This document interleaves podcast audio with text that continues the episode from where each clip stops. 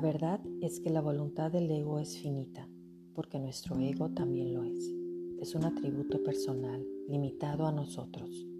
Solo es la suma de nuestras experiencias y adquisiciones pasadas. Al tener su origen en la cabeza, la voluntad del ego se sentirá siempre como algo forzado. A provenir de un origen finito, acabará agotándose. Sin embargo, la voluntad que emana de la inteligencia del corazón está por el contrario relacionado con un recurso infinito, con la inteligencia cósmica Mahat, y la conciencia es un pozo que nunca se seca. El yoga apela a la voluntad o la incitación a la acción que deriva de la conciencia universal prerana. Prerana es la voluntad inteligente de la conciencia de la naturaleza expresándose a través de nosotros y se expresa a través del corazón y no de la cabeza, utilizando la fuente de la voluntad y la inteligencia infinitas, descubrimos en nosotros mismos las agallas para penetrar en los recovecos interiores de nuestro ser. La inteligencia que desarrollamos ahora depende de la madurez emocional y moral, de la capacidad de valorar la verdad y respetar la conducta ética, de la capacidad de sentir amor en su sentido más universal, como la compasión.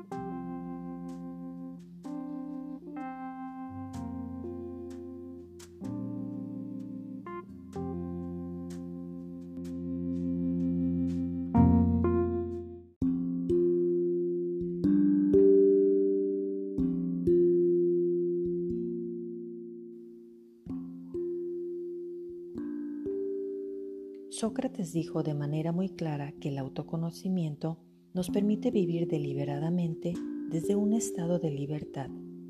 La analogía que se ofrece para explicar la importancia de la palabra deliberadamente es que la mayoría de nosotros viajamos a través de la vida de la misma manera que anda un bebé. Y vivir deliberadamente es caminar como un adulto, tener equilibrio, dirección, propósito y caminar con cada vez mayor libertad y seguridad hacia la suprema libertad. En sánscrito, Manava significa hombre. Asociado con Manas también significa el que tiene una mente.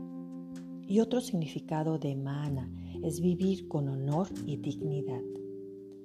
Las implicaciones son claras. Somos seres humanos dotados de inteligencia que presta un propósito y dirección a nuestros pasos, esforzándose por vivir de forma ética, es decir, con honor y dignidad.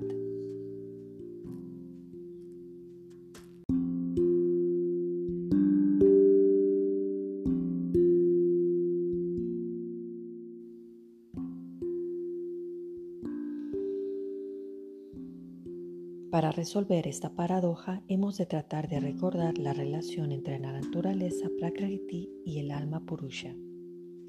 Hemos de discriminar entre determinismo e inevitabilidad.